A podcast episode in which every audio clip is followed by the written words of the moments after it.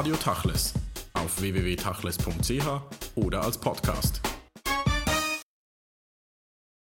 Alfred Bodenheimer, Sie sind Leiter des Zentrums für jüdische Studien der Universität Basel und haben soeben einen Essay publiziert beim Ballstein Verlag über jüdische Narrative und Traditionsbildung. Das klingt sehr akademisch, wenn man darin dann liest, ist es sehr aktuell. Zuerst die Frage, hat das Narrativ der jüdischen Tradition eigentlich mit der Gründung des Staates Israel 1948 seinen Abschluss gefunden? Man könnte meinen, dass es seinen Abschluss gefunden hat, insofern, als ich versuche zu entwickeln in diesem äh, Büchlein, dass der Narrativ ein Exilsnarrativ ist, und zwar von den allerfrühesten Quellen an, den allerersten, also eigentlich vom äh, Buch Genesis her, dass wir es mit einem Exilsnarrativ zu tun haben, die Vertreibung aus dem Garten Eden, die Vertreibung des Kain, der nach dem äh, Mord an seinem Bruder ein Irrender ist. Und so könnten wir meinen, dass im Moment, da dieses äh, Land, dieser Staat wieder gegründet ist, eigentlich eine Art von Exilsnarrativ zu seinem Ende kommt. Was ich in dem Buch, in dem letzten Kapitel von den vier Kapiteln versuche zu zeigen, ist, dass eigentlich mit der Gründung dieses Staates und den Jahrzehnten, in denen er äh, Bestand gehabt hat, dieser Narrativ in seiner Problematik äh, kulminiert ist. Auf das letzte Kapitel kommen wir noch, vielleicht davor auch zur Erklärung äh, der Begriffe auch von Narrativ und Tradition. Den Traditionsbegriff, den Sie verwenden im Buch, ist ja einer, der sehr stark an den biblischen Quellentexten oder auch Mythen und auch am Gottesbegriff sich orientiert. Ist das ein Ausgangspunkt, wie es in der sozusagen narrativen Tradition der Juden steht, oder ist das einer, den Sie einfach gewählt haben? Ich denke, die narrative Tradition des Judentums muss man aus ihrer Zweiteiligkeit verstehen. Wir haben im Hebräischen zwei Worte für das, was wir im deutschen Tradition nennen würden, wie sie auch im klassischen Hebräischen gebraucht werden. Das eine ist Masoret, Masoret von Limsor, etwas übergeben, weiterreichen. Das ist der gebende Teil der Tradition. Wir haben den anderen Begriff der Kabbalah, den man jetzt äh, heute oft nur auf die Mystik anwendet, der aber eigentlich ein sehr viel weiter zurückgehender Begriff ist, dessen, was man erhalten hat. Nicht Le Kabel, das Bekommen auf Hebräisch. Und dieses Weitergeben und Erhalten sind ja eigentlich die beiden Teile, aus denen sich Tradition definiert. Mir geht es, wenn ich von Narrativ spreche, vor allem um den Teil der Massoret. Das heißt, was gibt eine Generation an die nächste weiter? Was gibt sie, indem sie etwas weitergibt, auch von sich preis in jedem Sinne des Wortes? Dieser Ausgangspunkt oder auch diese Tradition des äh, jüdischen Narrativs hat sich ja eigentlich äh, über die Jahrhunderte erhalten. Sie weisen eigentlich auch nach, dass die Autoren, die bis heute schreiben, in dieser Tradition stehen. Ist das etwas explizit Jüdisches oder ist das einfach eine äh, Tradition, wie sie in solchen Religionen und Kulturen stattfinden oder stattgefunden haben? Jede Religion hat natürlich ihre Tradition, ihren Traditionsbegriff und teilweise überschneiden sich solche Traditionsbegriffe auch. Ich versuche aber doch zu zeigen, dass das Judentum die Spezifität ihres Traditionsbegriffs daraus zieht, dass eigentlich das Überliefern immer daran festgemacht wird, dass eine Generation der anderen eine defiziente Situation hinterlässt. Die Situation, in die eine neue Generation geboren wird, ist immer eine Situation des Defizits, etwas fehlt, es ist unvollständig, das Symbol für dieses Unvollständige ist eben das Exil.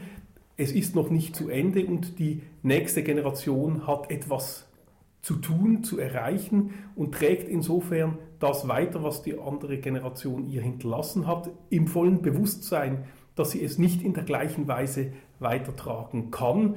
Und diese Ambivalenz des äh, Weitertragens einer Konservativität, die gewissermaßen dauernd im Bewusstsein lebt, alles verändern zu müssen und eines Weitergebens der vorgehenden Generation, die sagt, macht weiter, aber ihr müsst eigentlich alles verändern, um es weiterzumachen. Das ist im Prinzip äh, diese, diese Ambivalenz, diese Dialektik, die ich versuche herauszuarbeiten. Diese Dialektik, die auch äh, im positiven Sinne bei der Lektüre, Lektüre anstrengend ist, man muss wirklich sich in dieses Denken der verschiedenen Autoren auch hineinwagen und verschiedene Paradoxe ertragen, die sich da ja ergeben, wenn wir das jetzt an einem einfachen Beispiel vielleicht mal festzumachen versuchen. Das berühmteste äh, Gebot ist wahrscheinlich jenes der, der Lesung der Haggadah, also diese Traditionsvermittlung von Generation zu Generation der Haggadah.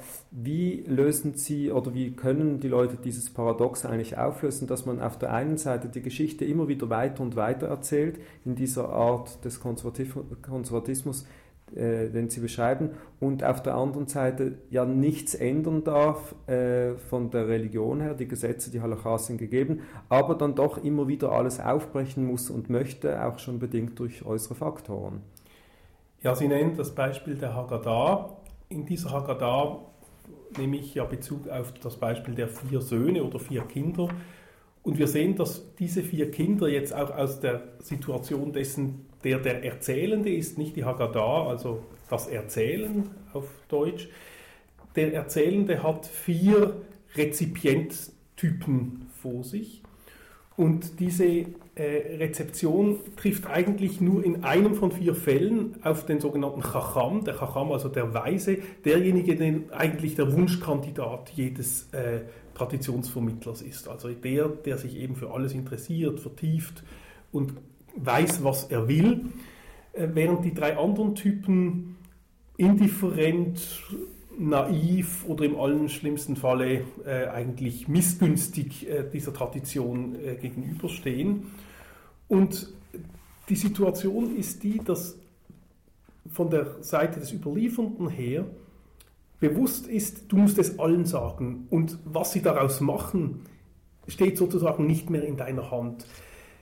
Die, die es bekommen, werden natürlich darauf hin oder dazu aufgefordert, in die beste Kategorie zu passen. Aber sie leben natürlich ihrerseits auch im Bewusstsein, dass man schon von überliefernder Seite her weiß, dass sie, schon gespiegelt in diesen Söhnen, nicht immer einem bestimmten Supertypus, den ich jetzt mal als den Chacham so benennen will, äh, entsprechen werden. Das ist teilweise belastend, weil man natürlich auf eine Position festgelegt wird. Es ist aber auch wieder entlastend, weil um die Heterogenität der äh, Gemeinschaft derer, die etwas überliefert bekommen, a priori eigentlich gewusst wird. Und dieses überliefert, kann man das eigentlich trennen, also die Tradition als solche von der jüdischen Erfahrung selbst? Die Frage ist, was ist Erfahrung? Wie erfahren wir überhaupt etwas und wie ordnen wir es ein? Wenn wir eine Erfahrung machen, dann versuchen wir ja diese Erfahrung in irgendeiner Weise als Teil unseres Lebens zu verstehen und zu gestalten. Wenn, wir jetzt auf ein Beispiel gehen, das hier in diesem Buch äh, nicht so eine große Rolle spielt, können, kann man auf das Erleben der Shoah als Extrembeispiel hinweisen. Menschen aus unterschiedlichen Horizonten haben die Leiden, die ihnen zugefügt worden sind, vollkommen unterschiedlich eingeordnet, je nachdem, aus welchem Denken heraus sie sie eingeordnet hat. In welche Beziehung haben sie sie zu Gott gesetzt? Haben sie sie zur Gesellschaft gesetzt? Haben sie sie äh, zu sozialen Fragen gesetzt? Das hängt sehr davon ab, woher wir denken. Das heißt auch, ähm, die jüdische Erfahrung, wenn es so etwas grundsätzlich gibt, indem sie zu einem großen Teil jedenfalls durch diesen Exilsdiskurs vorgeprägt ist, ordnet sie natürlich das, was ihr widerfährt, also was den Juden widerfährt, oft sehr stark in diesen Diskurs ein, der im Prinzip ein artifizieller Diskurs ist. Exil, wenn wir sagen, dass wir vom Exil sprechen, sprechen wir eigentlich von einer arbiträren und ich möchte sogar sagen literarischen Größe. Wir haben immer gesagt, dass wir im Exil sind. Wir haben das sozusagen unseren Status so definiert. Und deshalb sprechen wir von einer Exilerfahrung. Wir wissen allerdings von jüdischen Erfahrungen oder jüdischen Epochen, die das gar nicht wollten. die deutschen Juden im 19. Jahrhundert oder Anfang des 20. Jahrhunderts versuchten gerade diesen Exilsbegriff zu sprengen. Jetzt kann man sagen, gut, es ist misslungen und das ist nur ein Beweis für das Exil. Aber rein ein historisches Ereignis, das nachher äh, ein Versuch, sich irgendwie neu zu positionieren, zum Platzen bringt, widerspricht noch nicht dem Versuch, an und für sich Muster eines Denkens aufzubrechen oder sich völlig neu zu denken. Also Erfahrung ist eigentlich in, in weiter Weise immer das, was wir im Prinzip aus unserem Diskurswissen heraus überhaupt erfahren können. Der Exilbegriff, der sich auch wie ein roter Faden durch das Buch zieht, wie auch übrigens durch das jüdische Narrativ sowieso, ist ja eigentlich ein sehr weltlich orientierter Begriff, außer in Bezug auf die Vertreibung aus dem Paradies. Äh, ist das Exil also auch theologisch, äh, wenn es überhaupt eine jüdische Theologie äh, gibt, ist dieser Exilbegriff äh, theologisch haltbar? Er ist natürlich insofern haltbar, dass wir sagen, das Paradies ist sozusagen das eine Paradigma, das wir aus dem äh, Buch Genesis, Bereshit kennen, aber wir haben natürlich die massive Exilserfahrung der Vertreibung aus dem Tempel und der Zerstörung des Tempels. Was ich ja auch äh, versuche zu zeigen, ist, dass jüdische Geschichte eigentlich im Jahr 586 mit der Zerstörung des, zweiten Tempel, äh, des ersten Tempels Entschuldigung, anfängt, was eigentlich ein äh, auch wieder sehr dialektischer und problematischer Satz ist, weil wir ja kaum davon sprechen, dass die Existenz einer Gruppe mit der Zerstörung ihres wichtigsten Zentrums anfangen soll. Aber damit äh, werden natürlich aus den Menschen, die durch eine geografische Ansässigkeit äh, definiert sind, nämlich in Judäa zu leben, Menschen, die religiös definiert sind durch ihre Anhänglichkeit an eine äh, bestimmte Religion und die sich natürlich irgendwo äh, ethnisch auch äh, widerspiegelt in ihrem Gruppenbewusstsein und ihrem Gruppenverhalten. Und sie werden Juden. Wir haben Juden in Babylonien, wir haben dann auch Juden in Ägypten und wir haben eben auch Juden in Palästina. Aber sie sind nicht mehr Judäer, sie sind eben etwas anderes geworden. Und insofern ist der Exilsbegriff ähm, auch ein religiöser Begriff, weil er eben sagt, der Tempel ist zerstört, wir arbeiten darauf hin, dass er wieder gebaut wird.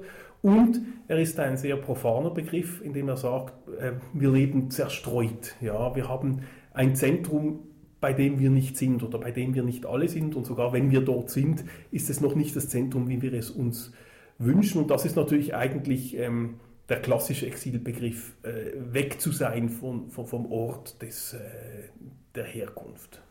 Wenn wir vielleicht eine Person, die Sie auch sehr stark beschäftigt in diesem Buch mal herausgreifen, eine atypische Persönlichkeit, das ist die Hiobs-Geschichte. Äh, Sie bringen da ganz neue Perspektiven auf Hiob selbst, der ja in der Rezeption des 20. Jahrhunderts, wie Sie das auch darstellen, anhand von verschiedenen Autoren, von Kafka bis äh, äh, Sus, wie heißt die, Sussmann, ähm, dieser Hiob, der immer als der klassische Jude heute dargestellt wird, ähm, sagen Sie eigentlich, das ist eigentlich die atypische Geschichte, Leidensgeschichte, äh, wie wir sie darstellen oder auch selbst erfahren würden. Wieso Hiob in dieser starken und präsenten Form? Es gäbe ja viele andere Figuren, die man hinausgreifen könnte, Shimshon oder andere.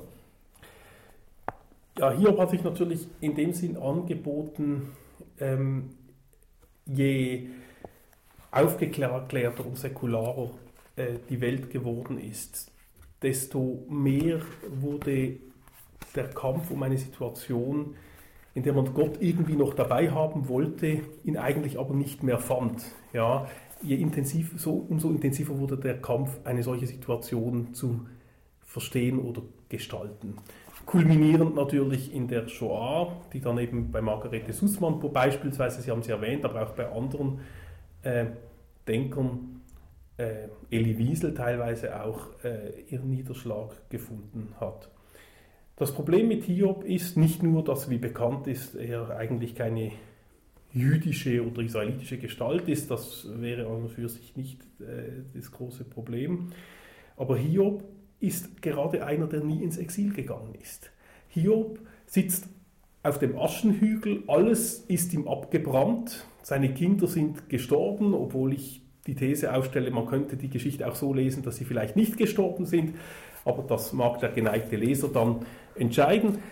Aber jedenfalls sitzt Hiob auf den Trümmern seiner Existenz. Das Einzige, was Hiob nicht widerfährt, ja, ist, dass er vertrieben wird. Er saß im Lande Uz, von da kommt er, dort sitzt er und dort ist er offensichtlich auch geblieben. Nachher, wie es ihm wieder besser geht, baut er dort alles wieder auf. Aber Hiob ist nicht einer, der ins Exil geschickt wird. Es ist eigentlich das einzige Unglück, das ihm nicht widerfährt, wenn man so will. Und äh, Sie schreiben, Hiob war für die Juden lange keine Identifikationsfigur. Im 20. Jahrhundert hat sich das dann geändert, wahrscheinlich auch unter dem Eindruck der Geschichte und auch der Art und Weise, wie be bekannte Autoren mit dem Thema umgegangen sind.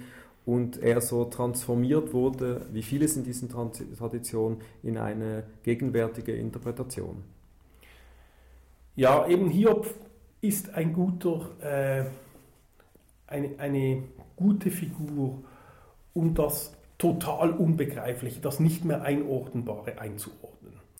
Ähm, Sie haben in fast allen Ereignissen äh, irgendwie noch die Möglichkeit, wenn Sie aus einem religiösen Denkschema herkommen, sie in irgendeiner Weise vielleicht göttlich zu begründen. Sie stoßen aber endgültig an die Grenzen, wenn etwas äh, geschieht wie die Shoah. Und sie stoßen auch deshalb an ihre Grenzen, weil es eben den Bezug der Menschen zur göttlich fürwaltenden Kraft in diesem Sinne immer weniger gibt, schon bevor eigentlich diese Ereignisse äh, über das äh, europäische Judentum hereingebrochen sind. Und nun haben sie den Willen auf der Suche nach den Quellen dieses Ereignis, das äh, Juden als Juden widerfahren ist, sie aber eigentlich vollkommen objektiviert hat, äh, darauf aus war, sie zu entmenschlichen, zu dehumanisieren, in irgendeiner Weise doch auch zu einer jüdischen Erfahrung zu machen, damit ihnen wenigstens dieses Element der eigenen Erzählung eines Ereignisses nicht ganz geraubt wird und es irgendwo eingeordnet werden kann. Und wenn es eine Geschichte gibt, die eben vielleicht nicht einordnbar ist, weil ähm, Gott sozusagen eine Rolle spielt, die allem widerspricht, was wir von der göttlichen Rolle im Sinne von ähm, Heilsverheißung, äh, äh, Tröstung und, und Fürsorge für den Menschen widerspricht, dann finden wir das in Hiob. Und insofern äh, ist das eine Erzählung, die dem Narrativ von dem wir ausgegangen sind äh, und eine jüdische Traditionsbildung für viele, äh, die darum noch ringen, und zwar sehr orthodoxe und auch nicht orthodoxe Jüdinnen und Juden in irgendeiner Weise noch rettet. Man hat noch irgendetwas, was, woran man noch festmachen kann, dass es in einer eminenten Quelle des Judentums verortet ist und trotzdem mit dem eigenen Schicksal in irgendeiner Weise noch äh, zu verbinden ist so dass man an dieser Hiob-Figur den letzten Faden eines fortlaufenden Narrativs findet, der eigentlich, man meinen könnte, durch die Shoah äh, zerschnitten worden ist. Und wie sehr zerschneidet eigentlich die Shoah selbst das jüdische Narrativ? Kann man darüber heute schon etwas sagen? Das ist eine sehr, äh, sehr schwierige Frage. Das Narrativ ist in dem Sinne natürlich zerstört worden, wie das Judentum selber äh, zerstört worden ist. Äh, wir neigen heute dazu, so zu tun, als äh, gäbe es das Judentum im Prinzip in einer fortlaufenden Weise. Und wir würden eigentlich irgendwo weitermachen, wo vor vielen hundert Jahren schon Leute gestanden haben. Und das ist vielleicht auch gut, äh, vielleicht ist es eine Überlebens- Taktik und eine Überlebensstrategie, die wir verfolgen und gar nicht ungeschickt verfolgen. Aber wir äh, vergeben uns natürlich damit auch ein bisschen äh, die, die Möglichkeit oder die vielleicht auch sogar den, äh, das Bedürfnis oder das, den Zwang, kann man vielleicht sogar sagen, ähm, sich vorzustellen, was Judentum eigentlich äh, ist und was es hätte sein können. Nun kann man immer sagen, hypothetische Geschichtsschreibung ist nicht etwas, äh, was man betreiben sollte, denn so ist die Geschichte nicht abgelaufen. Aber gerade deshalb ist es für mich interessant, der Sache aus einer literaturwissenschaftlichen äh, Perspektive nahezukommen, weil Literaturperspektive immer auch das Mögliche äh, im Blick hat und nicht nur das Faktische. Und wenn wir die Shoah äh, als vielleicht extremstes äh, von anderen Beispielen auffassen dessen, was an Möglichem zerstört worden ist, dann wird, glaube ich, auch unser Blick auf das Judentum äh, offener und freier. Wir sehen das, was heute besteht, vielleicht nicht als die einzige Alternative dessen, wie Judentum zu werden hatte, sondern es gab viele Möglichkeiten, in die sich das Judentum geöffnet hat, viele Strömungen, äh, viele große Geister, ähm, viele Ansätze des Denkens, die sich nicht mehr entfalten durften. Und diese imminenten Möglichkeiten einmal weiterzudenken, ähm, ist vielleicht eine, eine Chance, die wir auch haben und die wir uns vielleicht auch nicht nehmen lassen sollten und unter der wir auch Aspekte der heutigen Fragestellungen vielleicht noch einmal neu aufrollen können. Inwiefern hat denn das äh, Aufkommen des rabbinischen Judentums sozusagen einen Bruch oder, oder das Gegenteil für das Narrativ bedeutet? Weil gerade durch das rabbinische Judentum natürlich eine spezifische Weiche gestellt wurde von diesen vielen von Ihnen erwähnten Strömungen auch. Das rabbinische Judentum war, ähm, sagen wir mal, rein technisch gesehen für das Narrativ ein Segen, weil das rabbinische Judentum genau diese Idee von Torah al-Peh, also die mündliche, die erzählte äh, Torah, natürlich als Primat äh, verstanden hat und äh, auch verstanden hat, vielleicht wie kaum eine Epoche vorher und, und, und nachher, äh, dass genau dieses Erzählen eine unglaubliche Offenheit besitzt, äh, die sich letztlich eben nie darauf zurückziehen kann, dass äh, die frühere Generation es heute noch so machen würde, wie es die heutige Generation nicht mehr tut. Ja.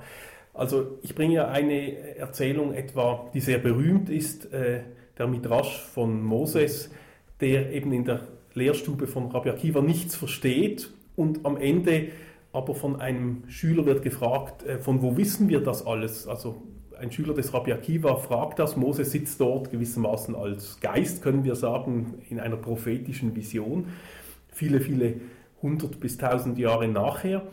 Und Rabbi Akiva sagt ihm also, diesem Schüler, wir wissen das, weil uns das ähm, Halakha Moshe Sinai, Moses hat uns das als Halakha mitgegeben. Moses hat selber nichts davon verstanden und er ist aber beruhigt in dem Midrash, weil er weiß, es wird weiter in meinem Namen, das heißt im Namen des Ursprungs der Torah gelehrt. Und was dann genau gesagt wird, das ist eigentlich nicht so relevant, dass ich es verstehe. Wichtig ist, dass der Strang weitergeht, dass der Narrativ weitergeht, dass ich es noch verstehen sollte, es wäre eigentlich eine Anmaßung, es ist so viel inzwischen passiert. Und dieses Bewusstsein von der Dynamik, die eben auch notwendigerweise eine Dynamik ist, die die Dinge völlig umkrempelt, ja, und gleichzeitig aber weiterhin ähm, den Anspruch erhebt, und zwar eigentlich den sich selbst legitimierenden Anspruch, im Namen des Alten zu sprechen und es fortzuführen und sich dem auch verpflichtet, ja, das ist eigentlich das große Erbe, das wir vom rabbinischen Judentum bekommen haben. Das heißt, ein Erbe eben, dass in jeder Generation die Interpretation wieder neu beginnt und aufbaut auf den alten, aber sich auch neu erfindet. Und genau das kulminiert ja dann vielleicht sogar in diesem berühmten äh, Ausspruch von, von Heine, mein portatives Vaterland, dass in jeder Generation die Schrift und die neu entstandene Schrift eigentlich Heimat per se ist, in einem Exil, das nicht an ein Land gebunden ist. Ja, Heine ähm, hat vielleicht für den modernen Menschen am am exaktesten mit, mit diesem portativen Vaterland und einigen anderen Aussprüchen über das Exil, äh, über den Wert des Geretteten eigentlich, dass das Buch wobei wir verstehen müssen, was das Buch ist, die eigentliche Heimat bedeutet. Das heißt ja, dass man überall zu Hause ist und dass man nirgends zu Hause ist. Und das Buch, das man mitträgt, da müssen wir natürlich jetzt auch eine weiterdenken, ist ja nicht nur ein Buch, das aus geschriebenen Seiten besteht, sondern auch ein Buch, das wieder gelesen wird. Und das Buch wird überall wieder neu gelesen. Es wird von jeder Generation neu gelesen.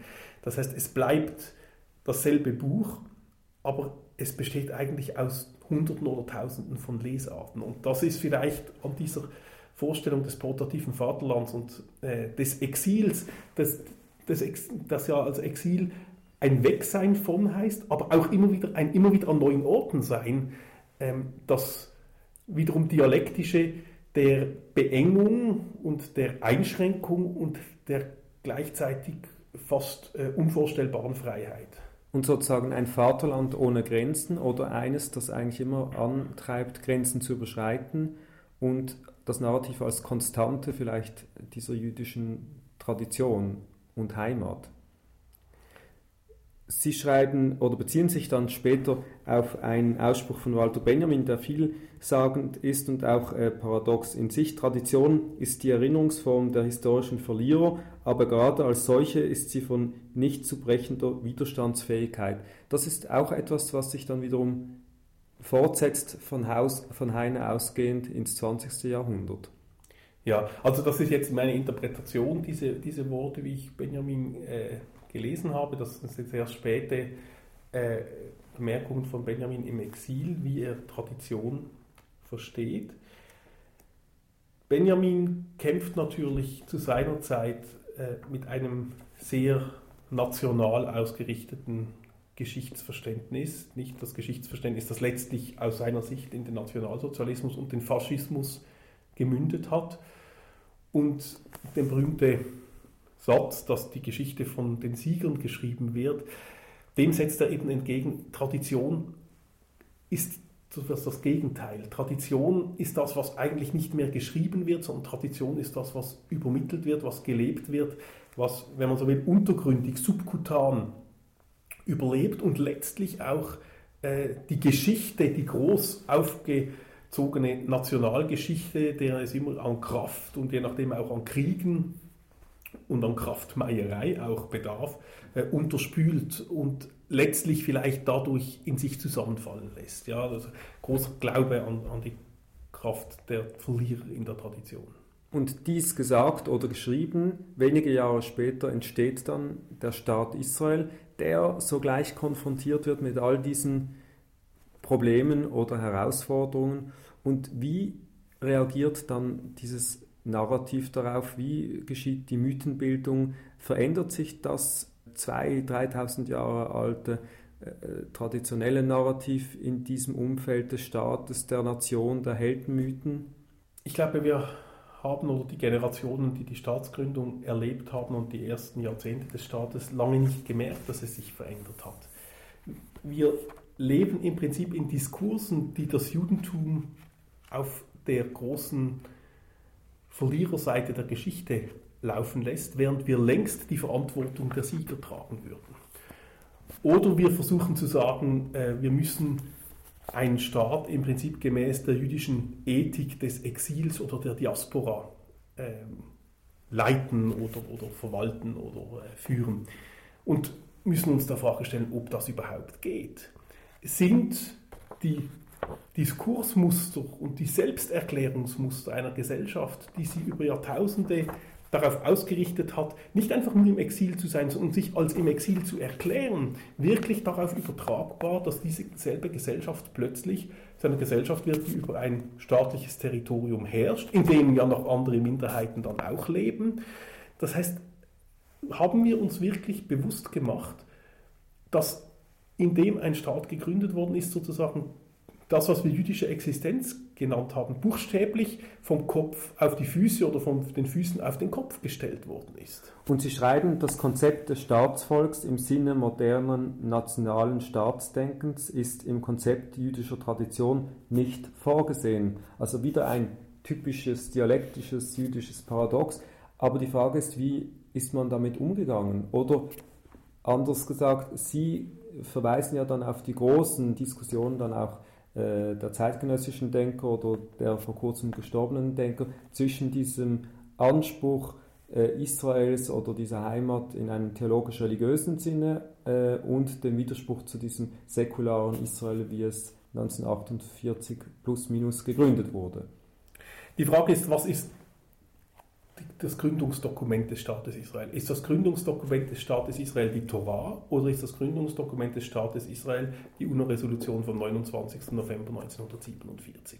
Oder die Unabhängigkeitserklärung, die eigentlich beides ist. Und die Unabhängigkeitserklärung, äh, die dann versucht, diesen Brückenschlag irgendwo zu schaffen.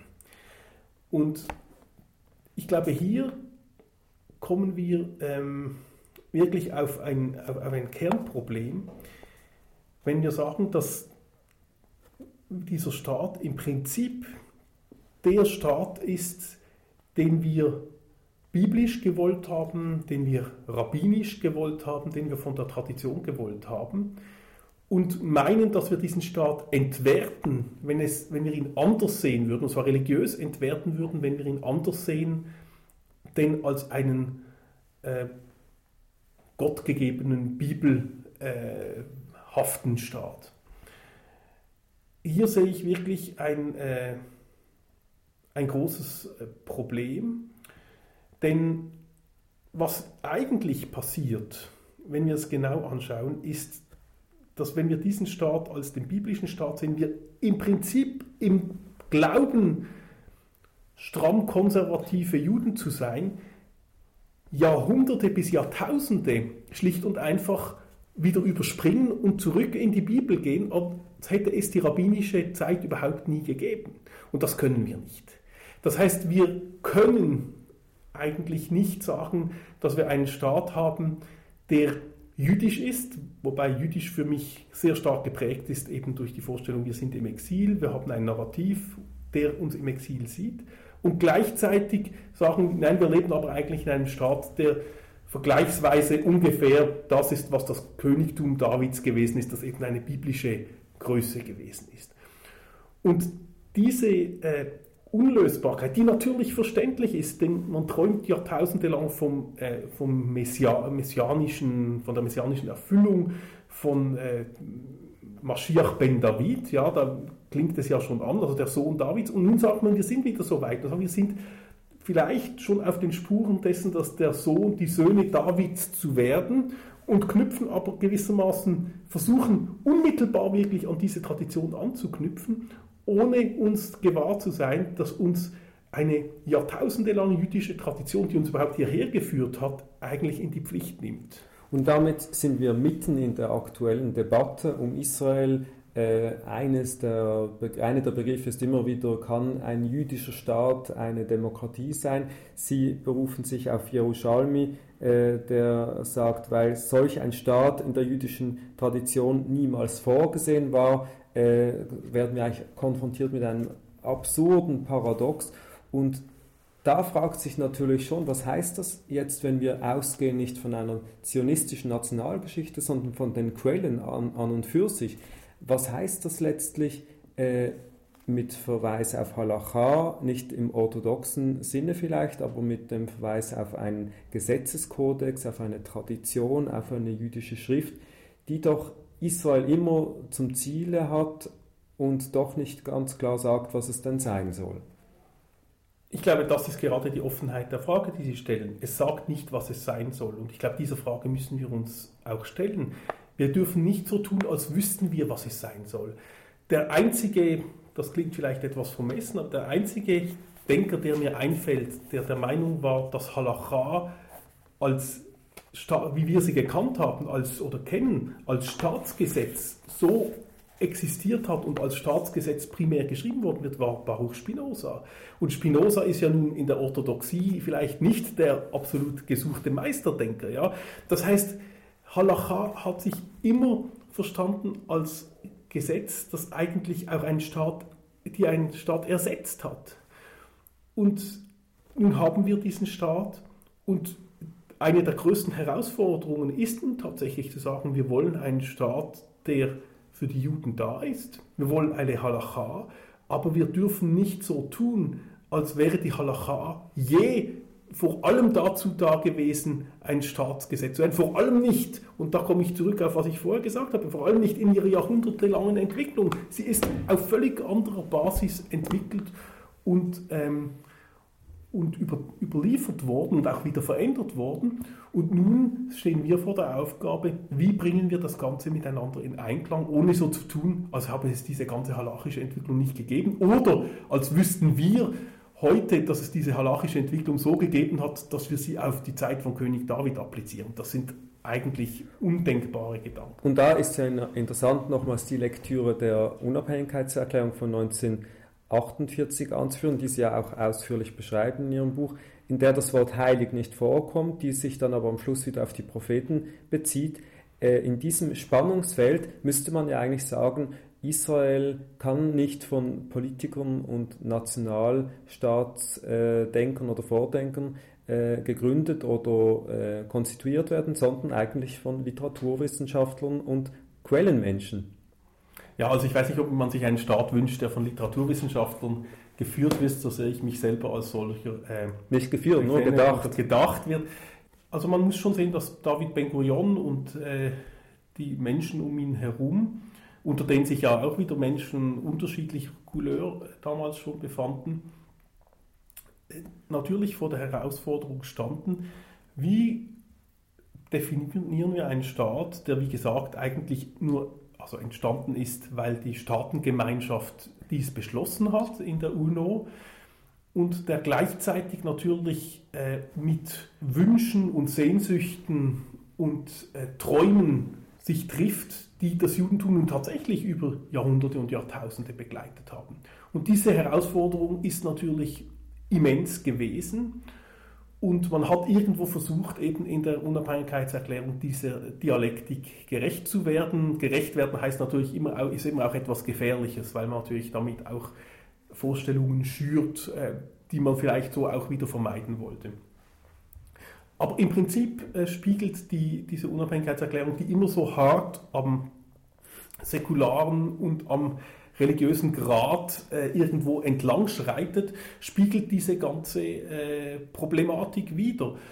Und im Prinzip ist, wäre sie ein guter Ansatzpunkt, weil sie eigentlich uns zeigt, ähm, es ist ein Problem. Wir können nicht so tun, als hätten wir eine einfache Antwort darauf, sondern es ist eigentlich dauernd ein neues, und da kommen wir vielleicht darauf zurück, wenn Sie sagen, wie denken sich Literaturwissenschaftler oder äh, Quellenforschende solche äh, Staaten aus. Da kommt vielleicht wirklich der Moment, wo wir sagen müssen, wir dürfen nicht so tun, als hätten wir das Patentrezept dafür gefunden, wie wir Israel definieren.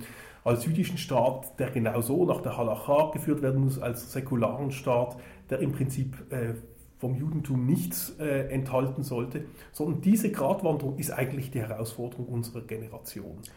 Kann man dann sagen, dass jetzt gerade, und das ist wohl auch kein Zufall, Herzls Schriften in Bezug auf äh, den jüdischen Staat, wie er ihn vorgedacht hat, kein Zufall waren, dass eben dieser Staat eigentlich konstituiert wurde in diesen Schriften? Wenn wir verstehen wollen, was jüdische Politik war, überhaupt im späten 19. und frühen 20. Jahrhundert, dann war es immer Text. Die ganze Welt, der ganze Lebensraum, und hier kommen wir vielleicht auf eine andere Unterform der, des portativen Vaterlands, der Lebensraum des modernen Judentums ist der Text gewesen. Der Lebensraum des modernen Judentums ist eigentlich nicht das Land gewesen. Das ist es dann geworden. Die Juden sind mit der Zeit ins Land gegangen, oft auch weil sie mussten oder weil sie vertrieben worden sind. Wenn sie ins Land gegangen sind, dann haben sie oft einfach Siedlungen gegründet. Sie haben nicht gesagt, so stecken wir die Grenzen hier und dort ab, sondern sie sind an einen bestimmten Ort gegangen und gesagt, hier bauen wir eine Siedlung auf, betreiben Landwirtschaft und tun etwas ganz Neues. Aber politisches Denken als territoriales Denken war den Juden eigentlich fremd und ich frage mich, ob es ihnen nicht immer noch fremd ist ob Sie heute wirklich schon verstehen, dass wenn Sie über Politik sprechen, Sie nicht über äh, Auserwähltheit, über Verheißungen, über Erfüllungen, über ethische Aufgaben und so weiter sprechen, die, mit denen man Bibliotheken füllen kann, sondern über ein ganz simples Territorium, auf dem es nun gilt, politisch gewissermaßen äh, Wurzeln zu schlagen und gleichzeitig in einer Nachbarschaft sich auch äh, mit anderen zurechtzufinden.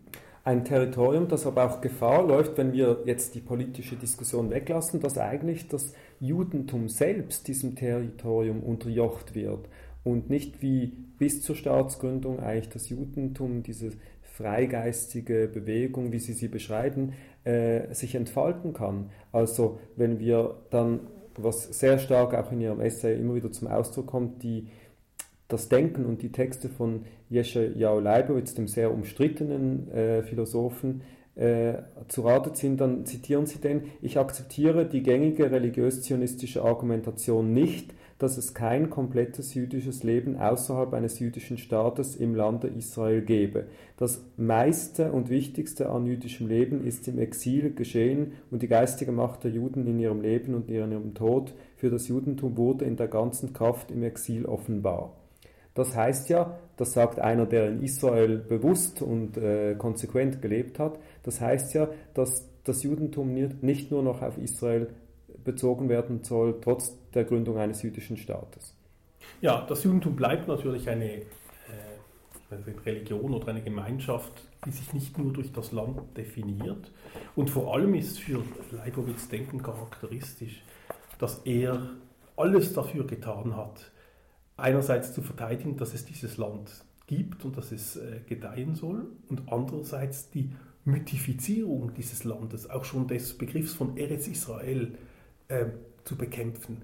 Weil er genau gesagt hat, wenn wir dieses Land als solches mythifizieren, dann nehmen wir uns äh, das Potenzial und die, die Kraft und das Bewusstsein, dass wir politisch frei agierende und handelnde Menschen sind, die ein politisches heutiges Problem lösen müssen und die eben nicht irgendwelche äh, an irgendwelchen mythischen Punkten angekommen wird, wo die ganze Welt sagen kann, was sie will und wir ein Programm haben, das gewissermaßen der Politik, in die wir als Territorialvolk nun mal verstrickt sind, überhoben ist. Man kann nicht gleichzeitig in der Politik leben und außerhalb der Politik. Man kann nicht gleichzeitig Textmensch sein und Politiker. Sie haben vorher gefragt, was ist, wenn die Literaturwissenschaftler das denken? Die Literaturwissenschaftler haben es natürlich gut, weil die können in Texten denken. Die Politiker müssen einfach sagen, so und so läuft es, das sind unsere Außenbeziehungen, das ist unsere Innenpolitik, das ist unsere Wirtschafts- und Finanzpolitik und die muss definiert sein. Die darf nicht mythisch sein, sonst äh, lässt sich ein Land äh, gar nicht leiten. Und da beginnen die, die ganz schwierigen Fragen. Ein Land, also das sich auf Texte beruft, in Texten sozusagen erfunden und gegründet wurde und die Texte jetzt verabsolutiert äh, und nicht mehr beweglich macht und letztendlich als von Gott gegeben oder eben von Rabbinern gegeben darstellt, so dass man auswegslos jetzt in, diesem, in diesen Texten gefangen bleibt. Ja, ich sage nichts gegen die Gottgegebenheit der Texte, sondern die Frage ist, ob diese Gottgegebenheit der Texte heißt, dass wir die Gottgegebenheit der Texte nur dann leben würden, wenn wir selber sagen, dass wir verstehen, wie Gott diese Texte gegeben hat und wie er sie gemeint hat und dass wir die sind, die die Gottgegebenheit applizieren. Ja? Also wir machen uns ja, wir maßen uns ja selbst dann eigentlich an, äh, Gottes Vorsehen auf dieser Welt sozusagen adäquat zu leben. Ich möchte vielleicht noch etwas hinzufügen, was in diesem Buch nicht steht, weil es mir eigentlich auch erst ähm, klar geworden ist, nachdem dieses Büchlein schon fertig war vor kurzem. Ich habe mit einer Dozentin, einer israelischen Altphilologin gesprochen, die jetzt ein Buch über äh, Geografie in der klassischen Antike geschrieben hat oder das jetzt bald rauskommt. Und sie hat mir erklärt, dass die klassische Antike, also die römische und griechische Antike, aber wir können davon ausgehen, dass es in der äh, mittelöstlichen Antike entsprechend war, keine Landkarten gekannt hat, sondern Geografie war Textgeografie. Man hat gewusst, auch wenn man zur See gefahren ist, und die fuhren ja viel zur See, meistens aber im Mittelmeer, wo die Dinge einigermaßen übersichtlichen. Man fuhr den Küsten entlang, man hatte Listen, zuerst kommt diese Stadt, dann kommt dieser Berg und dann kommt ein nächstes Markzeichen, an dem man sich orientieren kann. Und genauso ist ja unser geografisches Verständnis in der Bibel auch aufgebaut. Es ist ein Text, eine Textgeografie. Und teilweise haben wir vielleicht das Problem, dass wir uns bis heute, wenn wir uns an dieser Textgeografie festbinden, nicht wirklich damit abfinden können zu sagen, eine Geografie findet aber letztlich eben on the ground und auf Karten statt. Ja? Und dieses Umdenken dessen, was der Text uns erzählt und der Text, der für uns eben die Politik und die Welt ist, umzudenken in die Facts on the Ground, in das Konkrete, in die Zwänge des Alltagslebens mit all ihren Unwägbarkeiten und all ihrem Unbill und es trotzdem bewusst und auch freudig zu leben, ohne zu glauben, dass wir damit irgendetwas von dem verlieren, was jetzt ein Staat Israel wäre. Ja, das ist vielleicht eine der großen Aufgaben, die wir immer noch nicht restlos gemeistert haben. Sie verweisen ja auch auf diesen Diskurs im Rande äh, mit dem Buch äh, von äh, Israel Finkelstein und Neil Silbermann. Überhaupt der Diskurs heute Geschichte und das Nationalverständnis anhand äh, von Archäologie zum Beispiel nachzuvollziehen. All diese Dinge kommen vor in diesem Buch, werden angetönt, belegt mit vielen Beispielen aus den jüdischen Quellen durch die ganze Tradition bis hin zu Freud, Kafka, Benjamin, äh, also Walter Benjamin oder Franz Rosenzweig. Ähm, das Buch ist erschienen im Wallstein Verlag, ungebrochen gebrochen heißt es. Alfred Bodenheimer, vielen Dank für das Gespräch.